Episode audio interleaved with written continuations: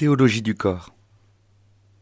Seigneur, souviens-toi d'Adam et Ève, nos premiers parents, qui se tenaient l'un devant l'autre, tout à la joie de se découvrir. Cette fois-ci, voilà l'os de mes os et la chair de ma chair. On l'appellera femme, elle qui fut tirée de l'homme. L'histoire commença par un émerveillement. Nus et sans honte, leur corps révélait qu'ils étaient appelés à la communion.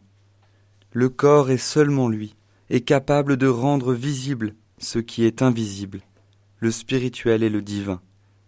Il a été créé pour transférer dans la réalité visible du monde le mystère caché de toute éternité en Dieu, et en être le signe visible. L'amour de l'homme et de la femme était appelé par toi, Seigneur, à dévoiler le mystère même de la Trinité, l'amour du Père, du Fils et du Saint-Esprit. Seigneur, comment le serpent, ce démon jaloux, a-t-il pu séparer ce que tu avais uni? Comment a-t-il pu s'insinuer entre eux et briser leur relation? Leur désir de communion est devenu désir de domination.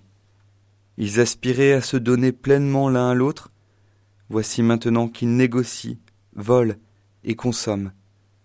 Ils sont honteux l'un devant l'autre, et accusent leur corps des maux dont leur péché est responsable. Seigneur, tu es venu sauver ce qui était perdu.